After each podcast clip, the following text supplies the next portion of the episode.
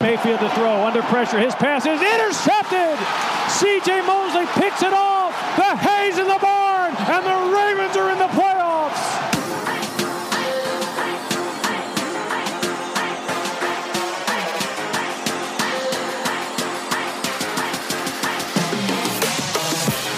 Mayfield with time throws, deflected, and intercepted at the 40 yard line. Jimmy Smith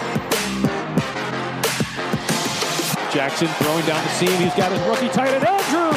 He's at the 30-yard line. Jets a tackle, 20, 10, 5, touchdown Ravens. Ja, hallo und herzlich willkommen zum ersten und einzigen deutschen Ravens Podcast. Heute äh, leider ohne Manuel Vögel, der leider mit Klausuren rund um den Kopf und tief in der Arbeit steckt. Deswegen äh, heute nur mit Manuel Aheit. Hallöchen. Und mir. Aber wir beide haben uns auch eine gewisse Hilfe geholt, sage ich jetzt mal. Mit Ken McCusick von Filmstar Ravens sprechen wir gleich noch. Und der stand uns Rede und Antwort ähm, und ja, hat uns ein paar Fragen beantwortet, hat uns ein paar Tipps gegeben, Eindrücke gegeben, wie er denkt, was die Ravens machen und wir haben noch einen weiteren Gast und zwar von den Miami Dolphins Germany haben wir den Marco da, der auch ein paar Fragen und Eindrücke zu den Dolphins abgegeben hat. Zuallererst starten wir aber mit den, äh, mit den News von den Ravens und zwar haben wir äh, das Harbo veröffentlicht hat, dass wir einen Left Guard haben. Manuel, was glaubst du, wer wird die Competition gewonnen haben. Ja, also das, ähm, das erste Starting Lineup ist ja rausgekommen. Da steht ja witzigerweise, ähm, jetzt muss ich nochmal nachschauen, wer war es denn überhaupt? Boseman drin. Ich glaube, dass es Hurst sein wird, äh, weil die Ravens werden, werden das nicht, nicht preisgeben. Das glaube ich jetzt einfach nicht so früh. Die werden da ein bisschen spielen und ich glaube, also von der Leistung her gesehen, glaube ich, ist es wahrscheinlich nicht ganz gerechtfertigt oder so ist meine Meinung zumindestens, dass es Hurst ist, weil Hurst einfach, ja, ich finde der schlechteste bei uns generell in der Line ist. Aber ja, lassen wir uns da überraschen. Aber ich tippe trotzdem auf Hurst aus, auf, wegen der Erfahrung allein schon. Ja, die, dazu muss man natürlich auch sagen, dass die Death Chart, die veröffentlicht worden ist, keine offizielle Death Chart ist. Das ist ja nur von den, ich sag jetzt mal, Beatwritern von den Ravens, also von den Social Managern quasi von den Ravens veröffentlicht. Äh, dementsprechend kann man da sich nicht zu 100% drauf verlassen. Ähm, ja, ich bin mal gespannt, wer da jetzt starten wird. Ich glaube, dass sie mit einem Jüngeren gehen, ob es jetzt Rookie Powers, äh, Powers ist oder Bosemann. Ich habe so das Gefühl, dass es Bosemann ist, äh, wie es in der Death Chart steht. Aber wir werden uns da am Sonntag am ersten Snap überraschen lassen müssen. Gibt es sonst noch eine News, Manuel? Hm. Nee, ne? Nö, eigentlich nichts Dramatisches. Nee. Ähm, mhm. Wir haben jetzt das Training begonnen mit allen 53 Spielern, die im Kader, also im 53-Man-Roster sind. Das heißt, verletzungstechnisch sind wir da richtig gut aufgestellt. Äh, ja, auf Holz klopfen, dass es so bleibt. Ähm, ja. Dann würde ich sagen, kommen wir jetzt zu dem Interview mit Ken McCusick. Ähm, Manuel, vielleicht kannst du da mal kurz vorstellen, wer ist Ken McCusick und was macht er? Ja, Ken McCusick ist ja wirklich eine Koryphäe in Sachen Ravens, Taktiken, Analysen, Offense, Defense Line, Defense generell. Ähm, hat beim Russell Street Report lange gearbeitet, hat da viele Rubriken geschrieben und hat seinen Filmstudy Ravens Podcast betreibt er schon sehr lange, den man wirklich nur jedem Ravens-Fans groß also ans Herz legen kann. Das ist wirklich unglaublich, was, was er für ein tiefes Wissen hat. Und jetzt hat er, ist er vom Rust Report raus und hat seine eigene Website aufgemacht, die dann Film Study Ravens heißt. Und macht da jetzt seine ganzen Artikel und eben seinen Podcast und hat auch jetzt schon zum ersten Mal auch ein YouTube-Video veröffentlicht, wo er nochmal richtig auf, auf Defense eingeht. Ja, eine Koryphäe auf seinem Gebiet. Ja, also das Interview wird auf Englisch sein. Dementsprechend äh, müsst ihr jetzt zuhören. Ähm, ja, viel Spaß. Like I told you, today we have a guest, Ken McCusick from the film Starry Ravens. Hello, Ken. Hi, Niels. How you doing? Yeah, I'm fine. And you? Can't complain. Yeah, I'm very excited for the season. How are you feel about the season? Very excited about it too. Uh, lots of hope on this team. A lot of good young players and replacing some veteran talent that left. And so it's going to be a uh, interesting season of development again, much like last year was. Yeah. What are you thinking is your uh, most improved player? So, like Mark Andrews last year. So, who will have a breakout season? Right. Lots of there's lots of players on the defense I like. Um, a couple players that are going to be relied on much more: Tyus Bowser and Tim Williams at outside linebacker. So both those guys, they played 16.1% of the snaps for Bowser and 10.4% of the snaps for Williams last year, and I'd expect they're both going to be in the 45%, maybe to 55% range of snaps this year because Terrell Suggs departed and Za'Darius Smith departed, and that was about 1.3 snaps per play. So both those guys were 65% guys, roughly. Okay. And in the offense, so like everybody here in Germany, like uh, Lamar Jackson or a rookie. yeah, they they uh, they have a lot of weapons on offense. It's the first time in my lifetime, well, ever for the Ravens, that they've had two good rookie wide receivers at the same time. So Boykin and and Brown were certainly expecting something from. I like all of the other speed they added around Lamar to try and keep the ball out of his hands as often as it was. Lamar Jackson will still run the offense in terms of being the most significant player to force defenses to be honest and stay uh, disciplined on the outside, which should open up a lot of downhill running for the Ravens. So that's something we look for. And I think that uh, you know the offense, as the parts are put together right now, I love what they have. I love Justice Hill. I like a lot of the other speed they have with Brown and Boykin. Um, it just it looks like a very good unit potentially. Yeah, you uh, speaking about the um, loss of uh, Za'Darius Smith and Terrell Suggs. So for me, it was a little bit surprised that they cut uh, Willie Henry. Mm-hmm. Uh, for you too, or yeah, big surprise. Expected? Yeah. So what do you surprise. think?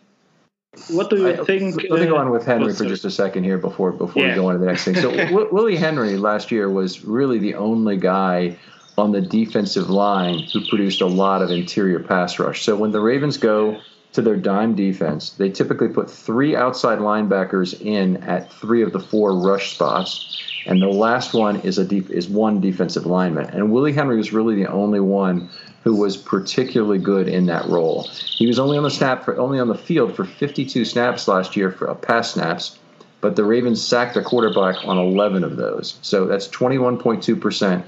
It was the biggest outlier statistic I saw in 2018 of any type. And the next highest on the team uh, was Brent Urban among the defensive linemen, who they they, they sacked the quarterback 6.4 percent of his snaps.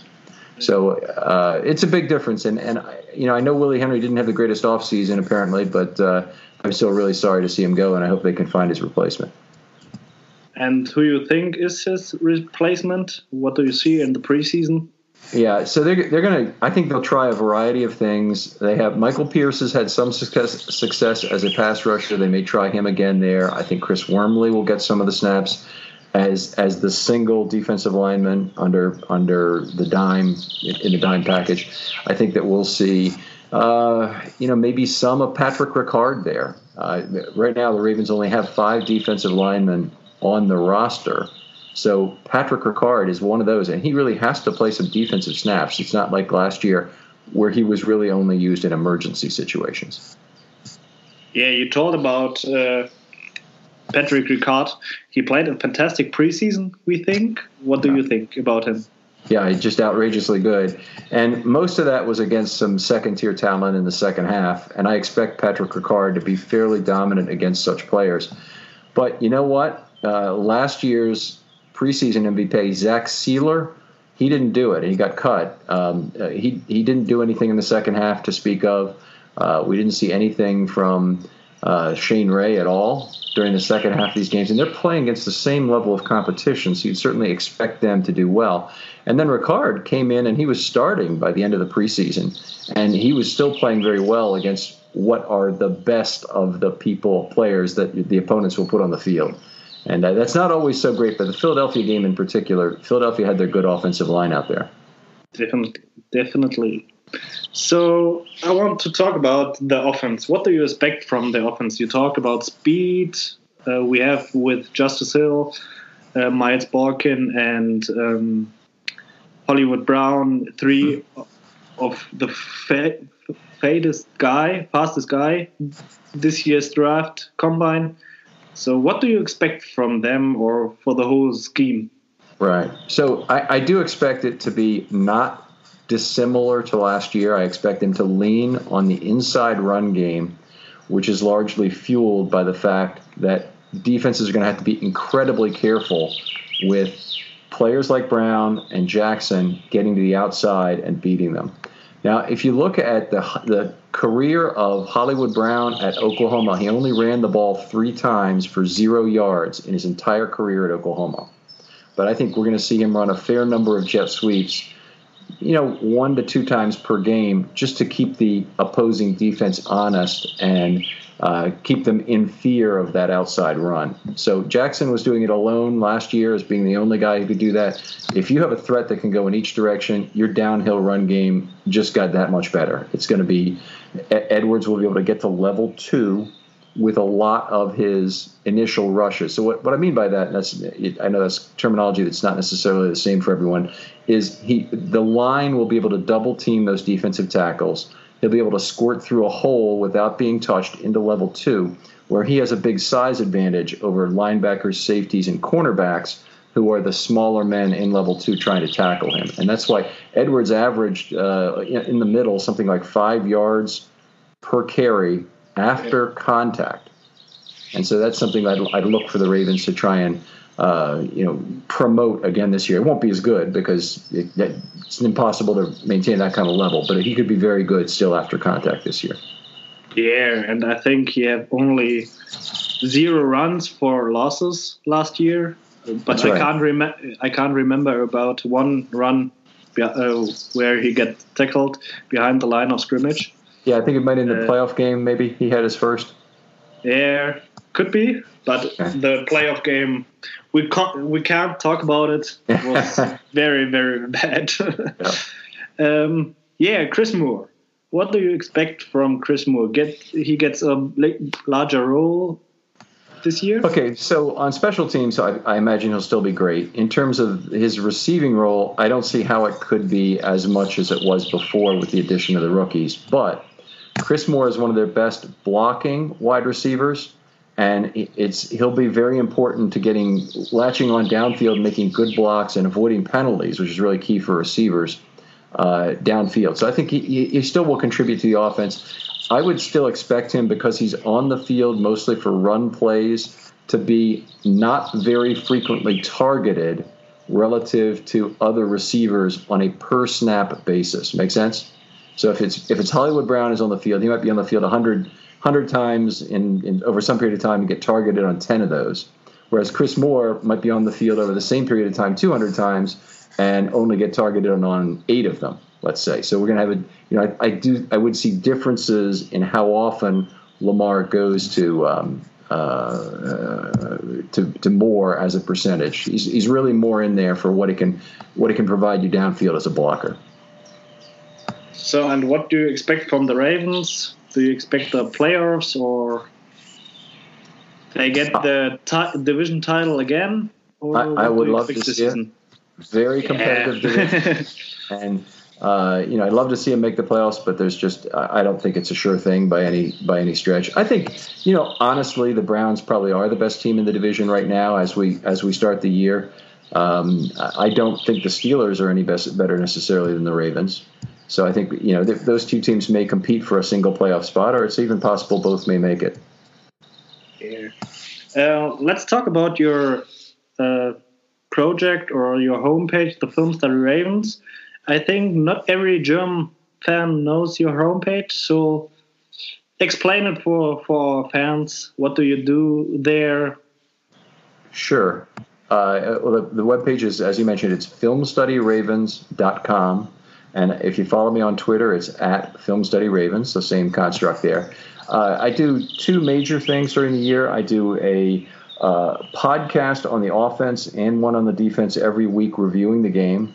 And I also write a similar article uh, on both cases. We do a guest uh, host uh, for every one of those reviews on the podcast. And these typically are, are interesting Baltimore sports personalities, either from radio or the Ravens themselves, or from print or from online fame and whatnot. So we've had a, had a bunch of very good people. I had Jonas Shaffer from The Sun last week. And uh, anyway, it's a, it's a very fun thing. I've, I've enjoyed doing I've been writing for 12 years now. Oh, nice. So I will put a link on our description so everybody can see your notes from the preseason, like against the Eagles. Mm-hmm. So, what is your, uh, I want to say, MVP from the preseason? So, who are the players? Right. So, there's, I'll, I'll give you two answers on this. And, and the, the player who probably was the MVP just as as was the best player, I'm going to say was Tim Williams. I think he he did a lot as a pass rusher that I think went more unnoticed than noticed. Patrick Ricard obviously was terrific and a two way player. I wouldn't be upset if anybody said it was him. It's very close. In terms of the player who did the most to improve his own stock during this preseason, I'd say it was Jaylon Ferguson. And we didn't really know who he was at the beginning of this preseason. And he played some, got good bull rush when he did. And I think there's a lot of things the Ravens can hope for from him. Obviously, they want him to be a star. But um, uh, more importantly, someone is going to get hurt in that outside linebacker group this year, and the, the snaps are going to fall largely to Jaylon Ferguson. So it'll be excited to see what he does with his rookie opportunity because he will play. I think it's a little steal how you do react about the selection from Jaylon Ferguson in the third round. Mm-hmm yeah, it was a good it was a good pick. I liked it. Um, you know, the, the Ravens said on draft day or afterwards that they tried to move up in round three to get Ferguson, but they couldn't do it, and then he fell to them anyway. So it would have been a you know they would have had to trade something away to move up. But anyway, very lucky to get him when they did, and I think he's going to be a good player from what I've seen in the preseason. So the biggest question is, will he break the franchise record from Terrell Suggs after he breaks his NCAA record. Uh, yeah, he will. He, I, I, I don't think there's any way he'll get 12 sacks this year. But you know, Terrell Suggs, his first year in the NFL, played as a situational pass rusher, so he didn't play a whole bunch of snaps. And he accumulated 12 doing that. I just Jaylon Ferguson is a is a good player, but I don't think he's going to accumulate 12 sacks. yeah, we think too. So um, let's talk about Kenneth Dixon. So okay. yesterday, uh, the news came out he gets released with an inju- injury settlement. Very disappointing because I think he is a very talented player but can't stay healthy. How you describe Kenneth? Yeah, I, I think that's a good description, Niels. I think that he was a guy who uh, certainly got some opportunities with the Ravens, and you know, he messed up one with a with a uh, suspension but he did do well uh, basically when he played. And he was playing, running well this preseason. So it's a real shame to see the injury come about. And uh, you know, that, that, such situations, the, the Ravens have to make an arrangement with the player and, and get an injury settlement to get him released because you can't release an injured player. But my understanding is he has some sort of a minor fracture in his patella and still might play this year. So uh, I, well, actually, he's got season-ending IR now. I believe he can't come back even for another team. So anyway, I'm I'm uh, I'm hopeful he can continue his NFL career whenever he does. We was a little bit surprised that the Ravens going with only three running backs. Do you expect that, or because I think we are running a lot of we will get a lot of running touches for everybody, like Edwards or Ingram inside and uh, Hill from the outside with his speed. So we thought we will get four running backs. So I'm I'm not really surprised by it. I was expecting three plus Ricard to be the way they went. Um, and and the reason is that the Ravens have made good use of the practice squad in past years to find that rotational back if they or situational back if they need to move somebody up even temporarily. So last year, uh, you know, Delance Turner got time on the on the NFL roster on the 53, and also Edwards came up from the 53 and was a star. So I think that they'll they'll do the same thing this year. I'm, i was happy to see they got Delance Turner still in their practice squad, and there's other backs in the league. One of the things I say about running back is it's a very deep size and shape position. So there's a lot of guys out there who play running back. And Roman is a scheme fit offensive coordinator. So they'll find somebody who fits their scheme, like you mentioned, whether it's Hill outside or Ingram or, or Edwards inside, you know, what, whatever they need, I think they'll be able to find it and plug that in to what is largely a very sound scheme and uh, and uh, make that work. Yeah. Okay. So one thing we will uh, do it with every guest in our podcast. We want to hear one bold prediction about the Raw Ravens. So mm. let's hear about your bold prediction for this season. Oh man, I wish you just did a little tweet about this before, and I would have I would have thought of something. Uh, okay, this yeah. is something you're going to have to check from my articles to see if it's really happening, or you can look for it on the field. But here's my prediction: in the absence of Tavon Young, the Ravens are going to make extensive use of DeShon Elliott in the big nickel package. That's my bold prediction. So, so he, and I know it's not a statistic or anything like that, but that they're not going to try and just have Cyrus Jones play that position every down or have Carr just take it over. They're going to use a combination of of players, and I think DeShon Elliott will get. Uh, a lot, the playing time a lot of people hoped he would get, and will be an outstanding run support player and do other things that are exciting around the football, largely out of this big nickel package. Oh, this is a nice one. Everybody here in Germany is like Lamar Jackson will run it ten time, uh, ten touchdowns and throw for ten touchdowns. So it's a little, it's different, but I like it. Um, but you mentioned the defense situation without uh, Tavon Young um, and the young guys like DeShon Elliott. I like him very much. So I was a uh, little disappointed that he gets injured last year. But what do you expect from him? Not only in the slots, but will the Ravens get him on the field as a safety, as his position? Well, the, the, the, Ravens are now carrying six safeties on the roster, and the top three are very secure in their roles. That's Earl Thomas, who's the free safety. Nobody's moving him unless he gets hurt. Tony Jefferson, who's the strong safety. Again, I don't think anybody's taken his spot. And then Anthony Levine, who is the best dime the Ravens have ever had last year. So it's hard for me to see how any of those three safeties are going to lose their starting role. So that means a player like Elliott has got to get his playing time either from opportunities that arise from injury, you know, one of them being this this opportunity to play big nickel. Clark could also play big nickel. Remember, Clark is ahead of them. Clark probably would be the first if one of the back end safeties were lost to be inserted. Certainly, if Thomas were, were lost, I think Clark would be the guy. So it's very difficult to find Elliott playing time, and I'm I'm probably like you, Niels, that I really want to know what DeShon Elliott can do on the back end in coverage even more than I want to, you know, see him excel as a big nickel. That's a highly specialized role. If he's a, if he can handle the cover two role, if he can handle the, the coverage on the back end, he'll be infinitely more valuable to the Ravens in terms of what he can do in the future. Yeah, from weeks ago we uh, discussed the situation maybe that the Ravens will put Tony Jefferson in the box as um, man coverage to the tight end or running mm-hmm. back and put uh, DeShon Elliott in the back end. Is it realistic or yeah, you mentioned uh, Chuck Clark is the number one guy behind the both guys, so maybe I know your answer. right. I, I, mean, I'm not opposed to that. Jefferson's weakness is on the back end in coverage.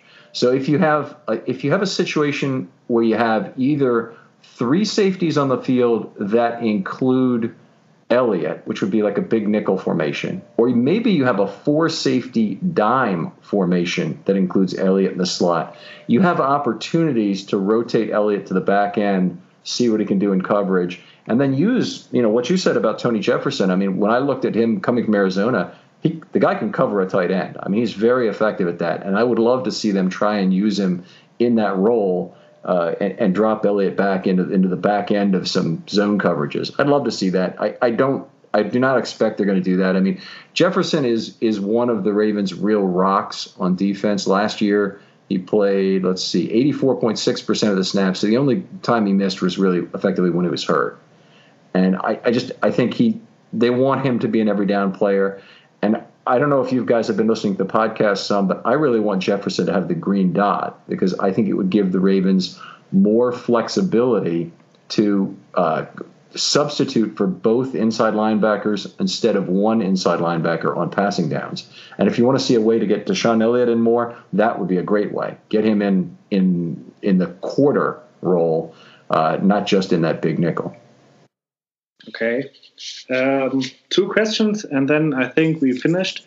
Um, one is you mentioned the middle linebacker. Uh, Chris Board and uh, Peanut are the starter. Do you think Kenny Young has has has a shot to make uh, to get the starting position maybe at the end of the year, or what do you see from Chris Board in the preseason? I think it's not much because he got the concussion. But I was a little bit surprised that they say Chris Board is the starter over Kenny Young. Yeah, I, I, completely agree. I was shocked to see that. I mean, Chris Board played 15 defensive snaps last year. That's it. And you know, by comparison, Kenny Young played 360.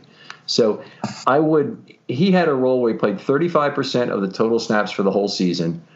Peanut played 42.2, and Levine effectively played the rest. The, t- the three combined played slightly over 100% of all snaps. So that platoon did so well last year. I think they're more likely, and Martindale is a big believer in snap management, that Board will play maybe the most snaps, but he won't play nearly all of the snaps at that weak side linebacker position. He'd probably play 40, 45% of the snaps. We'll see Kenny Young again play 35%, and then we'll see Levine play the rest again. Okay. Um, and the other question, the left guard. Yesterday, I think it was yesterday, the Ravens re- released the first depth chart mm-hmm. without saying who's the number one guy at left guard. What do you think is the left guard? Okay, a couple a couple things about this. First of all, the depth chart is not created by the football operations people. Okay, so the football operations yeah. people are like the coaches and the scouts and whatnot. The the the people who do the depth chart are the public relations people. And so they do it based on a set of rules they're given by Harbaugh, which is basically I want the his basic rule is I want the rookies last on the depth chart everywhere. And so the, the, the Ravens have three guys listed at left guard. They have Bozeman, who's a second year player, and then behind him they have Powers and Mekari, who are rookies. And so that's just the way the depth chart is. Now, do I really believe that's not going to be Powers for the opener? I would. I can't even rule out James Hurst at this possibility at this yeah. at this point. So I think was, there's. Oh, yeah. yeah. we thought it too that, that, James Hurst is the number one guy at the mm-hmm. start of the season, like last year with uh, Orlando Brown Jr. Mm-hmm. So everybody was like Orlando Brown Jr. He has to st- start. He had to start, and then everybody was shocked that James Hurst, and then he gets injured and lose his job. I think it could be the same situation this year. So it, it, it, with the Hurst played so poorly in that playoff game last year that I have to oh, believe yeah. they're probably not going to do it. It was his playoff game was the worst game I've ever scored, and that was in.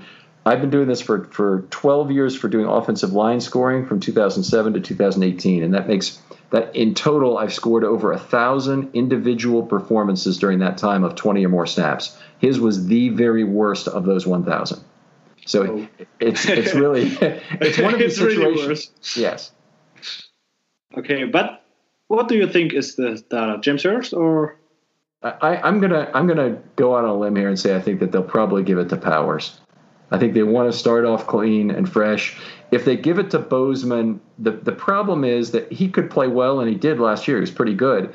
Um, and if he does, it's just going to be make it really hard to get Powers in the lineup ever. So I think that they, they'd rather just not take the chance on Bozeman playing well, give the job to Powers, and then have a hopefully a starter for years there. Okay. Okay, I, have one last question. I hope it's okay. Um, next year, so it's a long time to see, mm-hmm. but next year we will lose, yeah, Jimmy Smith maybe, mm-hmm. and Brandon Carr if we do uh, decline the option mm-hmm. we have. So, um, what do you think about the cornerback position? Do you uh, would give um, Jimmy Smith a new contract or no. Brandon Carr? I, or I would. Do you go with the young guys like Anthony Averett, Iman Marshall? I, at cornerback in particular, I'm all about youth, so I go I go with the younger guys. I think Jimmy Smith will play out this contract. Hopefully, he'll play very well this year, and then the Ravens will get a comp pick for him. And it, it's it's quite possible the comp, comp pick could be a fourth round pick or a fifth round pick he's a, you know he's a good corner. If he signs a big contract, that's what they they could possibly get. Um, I think that the Brandon Carr option for 2020 has so far been poo-pooed in Baltimore, at least, as not really having a lot of value because of his age. The guy doesn't do anything except start every game and play well and that's all he's done for three years. He's one of the best for two years so far. He's one of the best signings the Ravens have ever had as a free agent, and I'm I'm looking forward to another year from him. And I hope they they'll have him in 2020 because he gives you he, he's certain to be out there. He's very careful with his physical style to not take chances of injury, and and I, I like that. But that said, I, I'm agreeing with you, Niels, that I, I like the young guys. I like Iman Marshall, and I like um, Anthony Averett, and I, I want to see them each get playing time this year so that the Ravens know what they have. And they did the right thing with Iman Marshall. They, they put him on yeah. the injured reserve with a chance to return, and that gives the Ravens a good chance for a reinforcement at midseason. Yeah. I think Eric DeCosta is the first year as a general manager, and I think he will. Uh, he does a really good job. Only with the trades he made in the off season with uh, like Eluemunor. How do you spell it in America?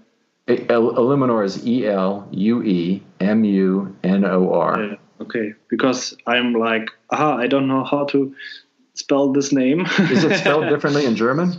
No, but I can't speak it like okay, Illumin- sure. Uh, Illuminor. you, you, said it properly. You said it's Illuminor. You said it properly. It's. um, yeah, he gets a fourth round pick for him. I, mm-hmm. It was very crazy. I think uh, he gets a pick for Alex Lewis, who, who might be cut. He gets a pick for uh, Kaare Vedvik. So mm-hmm. I believe in him. He made a very great job so far. So it's it's a good set of trades. Um, the the Alex Lewis pick probably will not. It's probably based on playing time, and the Ravens probably won't get it. The the trade for Eluemunor they basically they traded they acquired a fourth, but they traded it back a six. And given who the Patriots are, you'd have to figure that's approximately equal to a pick in the middle of the fifth round, the net value of those two picks. So it's not bad, but it's not a fourth round pick. We, we, we, we can't okay. pretend like it is. It's right at the end of the fourth round. Is, is my point. The okay. the um, uh, the other thing, Kaare Vedvik, the fifth round pick for him that's a legendary acquisition, especially considering that he was uh, subsequently cut by the Vikings. You probably know about that already. Yeah. And, and he's now going to be kicking for the Jets. So we'll uh, we'll see where that goes. But I'm very excited to uh, to have that pick stay in that spot so that the Ravens can then say Eric DeCosta can then say, "Hey, I drafted this Pro Bowl player in the fifth round in exchange for the pick I got for Vedvik." Right.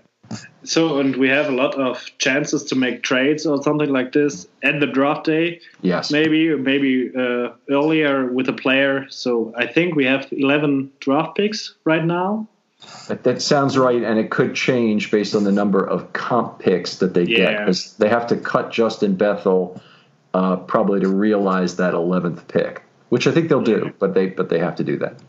Yeah. So I look really looking forward. What is your expectation for the Super Bowl? Which teams? I don't usually do that. I, I do like the Rams in the NFC. They're still very good. I like the Eagles in the NFC. They're still very good. In the AFC, um, I pretty much hate all the teams that are good, but the uh, the, the, Chargers maybe they now have some oh. issues with injury. The the um, you know the Patriots are probably still a team that you'd have to look at. I don't think the Browns are seasoned enough to make it through the playoffs, if, and I think they probably will get there, but I don't think they, they're seasoned enough to make it through the playoffs. And you know I, the Ravens are seasoned enough in terms of who they have on the roster right now, but they. Uh, uh, they need to take a step forward at a couple positions to, to really be a serious Super Bowl contender. One of them being quarterback. Yeah, like Sa- Sarah Ellison, mm-hmm. right? Sarah uh, yeah. Tweet tweet last week. Uh, the Ravens have like 18 players in the second year or younger, like rookies on the mm-hmm. offense. It's crazy. We have a young team, so I think the future is bright for everybody. So I'm really looking forward. Thank you. You joined us in our podcast. Really ap appreciate it. And have a good day. Okay, you too, Niels. Anytime. Yeah, thank you. So, Woche 1 startet. Es geht nach Miami zu den Dolphins. Ähm, ja, Dolphins in den letzten Tagen viel in den News gewesen. Äh, der ein oder andere überraschende Cut. Ein ganz starker Trade für sie ist der ähm, haben ja Tansil und Kenny Stills zu den Texans getradet für zwei First Rounder und ein Third Rounder. Oder was, ein Second Rounder? Äh, zwei First Rounder und ein Third Rounder. Dritt, Third Rounder, ne? Ja, genau. Hm. Ja. Ähm, ja. Woche 1 ist immer schwer zu sagen, was, worauf wir uns freuen können, was wir verbessern müssen. Ähm, ja, dass die Offense brandneu sein wird, dass wir uns endlich von der neuen Offense überzeugen lassen können. Äh, das predigen wir euch quasi schon seit Monaten. Manuel, gibt es da noch irgendwas zu sagen zur Offense? Also ich glaube zur Offense nicht viel. Ich glaube, die ganze Fachwelt, alle Fans sind einfach nur gespannt, was passiert wirklich. Was, was genau. kommt da jetzt wirklich? Und, und ich lasse mich einfach nur überraschen. Ich freue mich wie Bolle, dass es einfach wieder losgeht. Und die Offense ist einfach so ein riesiges Fragezeichen. Ich meine, wir, wir wissen ja schon eigentlich so, in welche Richtung es gehen wird. Es wird halt dann über die Formationen gehen. Das wird das Interessante wirklich sein, die, die, die Run-Heavy-Formationen. Äh, also, und dann wie die Receiver dann, ob sie einschlagen, gerade Marquise Brown oder Miles Boykin, wie die dann sich geben, sage ich mal. Aber der Rest ist einfach nur Überraschung. Und das finde ich super eigentlich. Ja, also es gab selten mal ein Spiel, also eine Saison, wo du so reingegangen und nicht wusstest, was auf dich zukommt. Das wird so spannend dieses Jahr zu beobachten, ähm, dass wir uns einfach, ja, es ist Woche eins, Football geht wieder los. Ja. Ähm, da braucht man nicht viel drum zu sagen, da freut man sich auf jedes Spiel. Ähm, aber auf diese Offense, ich freue mich da unglaublich drauf. Ich bin so gespannt, was wir endlich davon sehen dürfen, erleben dürfen. Inwiefern sich Lamar Jackson weiterentwickelt hat, wie oft er den Ball werfen wird, wie oft er laufen wird. Mark Ingram, Gus Edwards, die Rookies und der ganze Speed in der Offense. Boah, ich bin so gespannt. Und äh, ja, von mir aus kann das Spiel jetzt sofort losgehen. Die, genau, ja, einfach nur spannend. Ja, und auf der anderen Seite des Balles haben wir immer noch ähm, die Defense haben mit, haben wir jetzt auch schon mehrmals angekündigt, große Abgänge, haben ein paar zurückbekommen. Ja, aber auch da predigen wir euch schon seit zwei Monaten, was wir erwarten, dass wir viel Scheme machen werden, also Scheme-Blitzes. Ja, und wie gesagt, auch da sind wir jetzt endlich, endlich gespannt, was wir da sehen werden. Ob Tim Williams in die Rolle des Terrell Sachs reinsteigern kann, ob Jimmy Smith immer noch Tank im Körper hat, ob Earl Thomas sich in dieser komplexen Defense sich einleben kann, wie wird sich Chris Board auf der Linebacker-Position anstellen. So viele Fragen und wir sind so gespannt, dass es endlich wieder losgeht. Ähm, ja, Manuel, gibst du, hast du noch was zu sagen zur Defense? Du hast jetzt einen Rundumschlag gemacht. Eigentlich ja, quasi. So, äh, quasi ein Rundumschlag. Nee, also ist ja einfach nur es wird einfach nur spannend. Wie gesagt, dass das mit dem Willie Henry, der Abgang von Willie Henry, das ist noch das einzige Fragezeichen. Und wie gesagt, dass wir jetzt halt dann nur fünf äh, Defense-Liner haben. Aber ja, das wird sehr interessant über Scheme. Und ich mache mir, wie gesagt, ich war lange Zeit, hat es mir Sorgen gemacht, gerade die Outside-Linebacker. Aber durch die Preseason, muss ich sagen, bin ich da wesentlich beruhigter. Und auch die Inside-Linebacker. Der Peanut hat jetzt mittlerweile die Erfahrung, er hat alles, dass er da der Leader ist. Und Chris Board und Kenny Young haben so viel Speed. Ich bin wirklich sehr gespannt, was, was da gerissen wird noch. Da werden sich noch einige umgucken, die, wo die Jungs jetzt überhaupt nicht auf dem Board stehen haben. Ja, wie ich ja schon sagte, wir fahren nach Miami zu den Dolphins. Was erwartest du für einen Gegner? Naja, einen geschwächten. Einen geschwächten Gegner, sage ich mal, der, der am Tanken ist, was wohl mehr als eindeutig ist äh, der, wie gesagt, der, der Trade von Tanzel zu Houston war, finde ich, genial. Also was diese dafür bekommen haben, dann muss man ja fast ja sagen. Äh, ja, ich, wie gesagt, so viel wissen wir ja auch nicht über die, wie sie jetzt letztendlich spielen werden. Wie wird Fitzpatrick drauf sein, wie seine Receiver drauf sein werden, wird sich jetzt dann zeigen. Ja, genau so sehe ich das auch. Was mir noch ein bisschen Sorgen bereitet, ist Coaching-Staff in Miami, äh, sehr unerfahren. Mit Brian Flores, ein First-Time-Head Coach, der Offense-Coordinator, ist vorher nur Wide Receiver-Coach gewesen. Ja, müssen wir sehen, was uns da erwartet. Ähm, aber ich denke, wir beide sind uns einig, dass die Ravens ein deutlicher Favorit sind. Das mit Sicherheit. Also äh, auch wenn es das erste Spiel ist, auch wenn alles schiefgehen kann, was man sich vorgenommen hat, glaube ich, dass die das sicher heimfahren werden. Ähm, und traditionell, wir gegen Miami eh immer so stark sind, erwarte ich auch ein eigentlich hohes Ergebnis. Ja, zum Abschluss unseres Podcasts äh, haben wir noch einen Gast bei uns von den Miami Dolphins.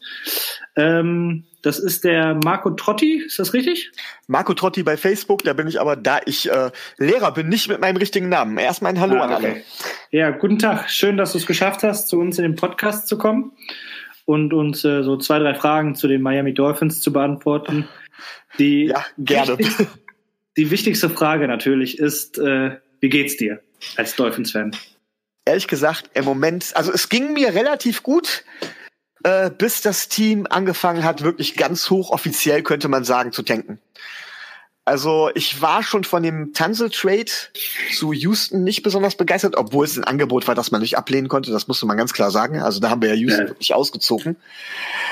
Äh, aber danach wurden noch Spieler gecuttet, äh, wo ich wirklich gedacht habe, ah, die werden aus einem Grund gecuttet. Die haben nämlich Qualität. Und das könnte sein, dass wir dadurch vielleicht ein paar Spiele gewinnen. Und da war es also nicht so toll. Und ganz besonders haben sie uns äh, den Spieler gecuttet, der seit 15 Jahren bei Miami ist, nie ein Spiel verpasst hat. Ich glaube 224 Spiele in Folge. Ist zwar nur ein Longsnapper sportlich zu ersetzen, aber John Denny und der Typ ist Miami. Der Typ ist Miami gewesen. Und das tut halt richtig weh. Das tut wirklich weh. Okay, und ähm, ja, jetzt kommt, kommen die Ravens, eine Top-Defense am Samstag zu euch. Äh, was erwartest, erwartest du für ein Spiel? Ich jetzt mal so bei einem groben Überblick über eure Offense, äh, ohne jetzt beleidigend zu wirken, aber geht ihr von Punkte aus? Äh, ehrlich, also dass wir Punkte aufs Board bringen, das ja. Aber äh, ich glaube nicht, dass wir eine realistische Siegchance haben, wenn ich ganz ehrlich bin. Ich finde, dass unsere Offense zum Teil, also unsere Offense ist schlecht, das liegt aber an anderen Dingen, als die meisten Leute sagen. Ähm, unser Receiver-Core wird dramatisch unterschätzt. Das ist verdammt gut. Das ist wirklich gut. Also da heißt es immer so von wegen, oh nee, wir wissen nicht und mit Stills hätten, hätten wir den besten Receiver abgegeben. Das stimmt einfach nicht. Also wir haben mit Albert Wilson einen, einen sehr guten Receiver. Wir haben mit Jakeem Grant einen guten Receiver. Preston Williams ist ein undrafted Rookie, der aber Day-2-Talent hatte. Also da sind wir schon ganz gut aufgestellt. Vor allen Dingen haben wir einen Murder Speed da drin. Aber die O-Line, die nicht hält. Also was nützt uns der Speed und die Separation, wenn der Druck innerhalb von 1,5 Sekunden beim Quarterback ankommt? Äh, egal wer es ist. Und daran wird es liegen, dass wir da wirklich gar nichts, keine Chance haben. Bin ich ganz ehrlich.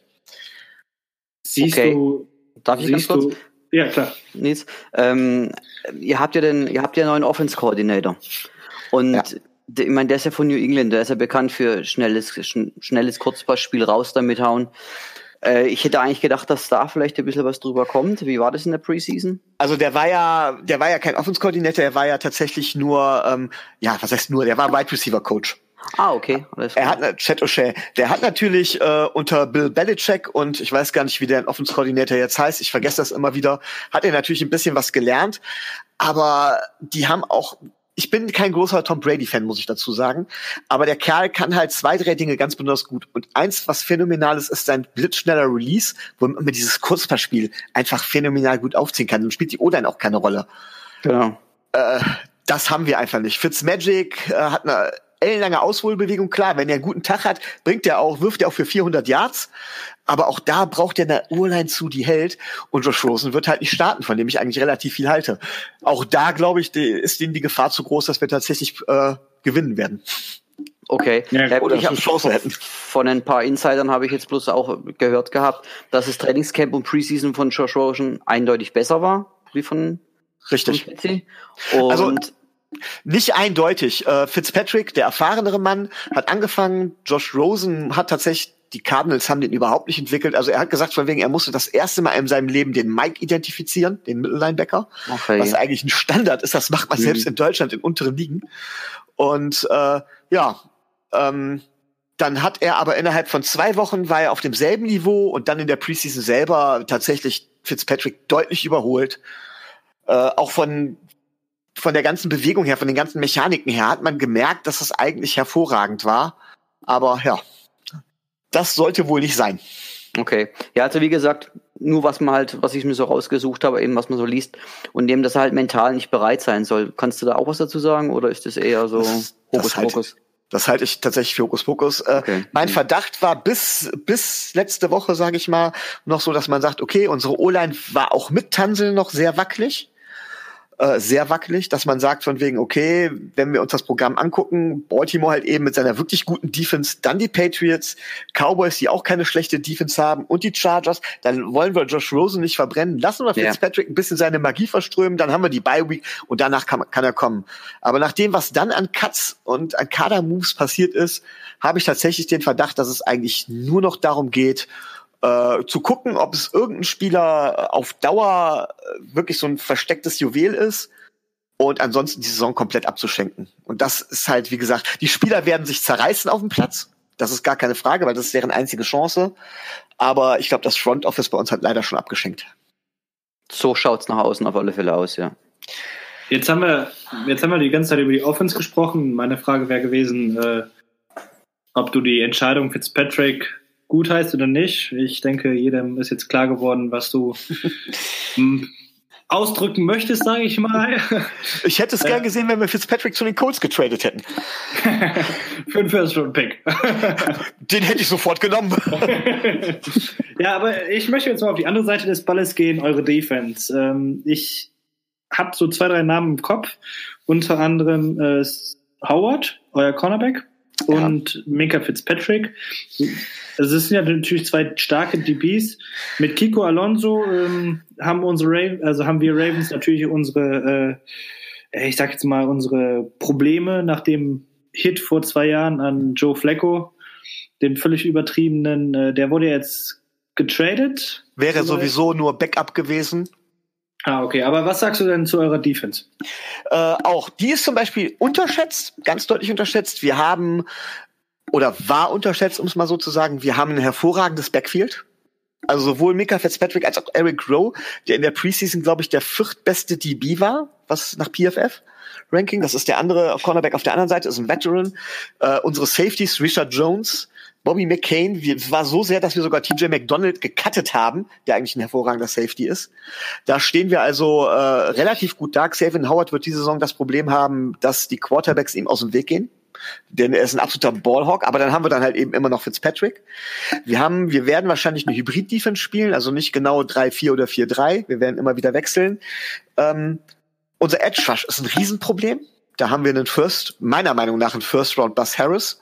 Äh, es gibt Leute, die immer noch zu ihm halten. Ich gehöre nicht dazu. Ähm, und ansonsten haben wir sogar Leute, die der Preseason und im Training absolut überzeugt haben, gecuttet. Habe ich halt kein Verständnis für. Und in, als die, auf Defensive Tackle, da haben wir halt mit Christian Wilkins unseren First Rounder, der ist ein Tier und ein Runblocker vor dem Herrn in der Mitte. Äh, Devin Gottschow, der dafür einen, ich glaube, fünf, fünf Runden Pick richtig solide ist. Aber leider haben wir Vincent Taylor abgegeben, sechs Runden Tackle, weil er tatsächlich nicht damit zufrieden war, wie das Team sich von den Trades her entwickelt hat. Deswegen haben sie ihn auch entlassen. Und da, auch da haben wir mächtige Qualität verloren. Also das Backfield bei uns ähm, kann sich sehen lassen. Der Rest äh, ist nicht so schlecht, wie er gemacht wird, aber ist maximal Durchschnitt, würde ich sagen. Ja, das wird ja natürlich auch das größte ich sage jetzt mal, Matchup dieses Jahr, äh, diese Woche Run Defense gegen Rush Offense. Also jeder weiß ja, was mit Baltimore auf einen zukommt. äh, run, run, run und ab und zu mal ein Play Action. Äh, wie, was glaubst du, sind da eure Chancen gegen den Lauf? Also grundsätzlich ist Miami die letzten Jahre immer traditionell schlecht gegen den Lauf gewesen. Das ist und Baltimore liegt uns überhaupt nicht. Baltimore ist so eine Art Angstgegner von uns. Also wir haben gegen euch immer haben wir es auf den Sack bekommen. ähm, wir waren so froh, wir waren so froh, als ihr aus dem Spiel raus war. Ihr liegt uns einfach nicht, muss man ganz klar sagen. ähm, so, jetzt haben wir zum Glück mit Brian Flores haben wir natürlich einen Head Coach, defensive minded. Ähm, der natürlich ein bisschen äh, unter Bill Belichick gelernt hat. Äh, wir haben die Möglichkeit, gegen Baltimore tatsächlich was dagegen zu setzen. Die Frage ist nur, wie konstant lange das geht. Also unsere Defense wird, glaube ich, sehr, sehr lange auf dem Feld stehen und da wird sie irgendwann brechen. Ähm, ich persönlich sage, dass äh, die Chargers in den Playoffs gegen euch eigentlich eine Blaupause geliefert haben, wie es funktionieren kann. Mit Speed, mit Speed, wo man den, äh, mit, wo man die Lücken ganz schnell mit stopfen kann. Dafür hätten, hätten wir die dementsprechenden Spieler. Ja, die hätten wir dafür. Aber das geht halt nicht über, wenn, wenn die Offense halt immer nur Three and Out spielt, wird das nicht funktionieren. Und das ja. ist das Hauptproblem. Okay, und was ist dein Tipp? Ja, ähm, ich sag jetzt mal 13, 24 für die Ravens. Oh. Leider, oh, das tut weh. Aber es ist so. Das, das kann ich mir vorstellen. ja. und die 13 Punkte sind schon hochgegriffen. Aber wir haben mit Jason Sanderson einen, der auch aus über 50 Yards gut treffen kann. Ein Kicker. Ja, das ist wichtig. ja, ich meine, wir mit Justin Tucker sind wir auch gut aufgestellt. Ja. Ja, Marco, dann äh, möchte ich mich bei dir bedanken, dass du dir die Zeit genommen hast, die zwei, drei Fragen von uns zu beantworten. Gerne. Äh, ich denke, ihr seid genauso froh, trotz all den Trades, Cuts, die jetzt stattgefunden haben, dass die Saison endlich wieder losgeht. Ja. Und äh, ja, Week One ist immer was Besonderes. Wir sehen uns dann am Sonntag. Ja, ciao. genau. Ciao. Vielen, vielen Dank. Ciao, ciao. Ja, dann war es das auch für heute. Ähm, Manuel, dein Tipp? 38,7. 38,7. Äh, ich war eben im Miami Podcast. Äh, habe ich denen noch sechs Punkte zugesprochen. Ähm, die letzten zwei Spiele wurden zu null gewonnen. Äh, es wäre schön, wenn wir die zwei zu null Spiele wiederholen könnten. Machen wir mal ein 30-0. Okay. Ganz optimistisch. Direkt mal ein Ausrufezeichen zu Beginn der Saison setzen. Ja, ähm, wie Manuel Vögel immer sagen würde, wenn ihr es bis hierhin geschafft habt, seid ihr die wahren Champions oder, oder so. In diesem Sinne, Grüße an Manuel. Ich komme wieder zurück und ähm, ja, bis zum nächsten Mal. Und hoffentlich mit einem Sieg in der Tasche. Ciao. Bis nächste Woche, wir hören uns.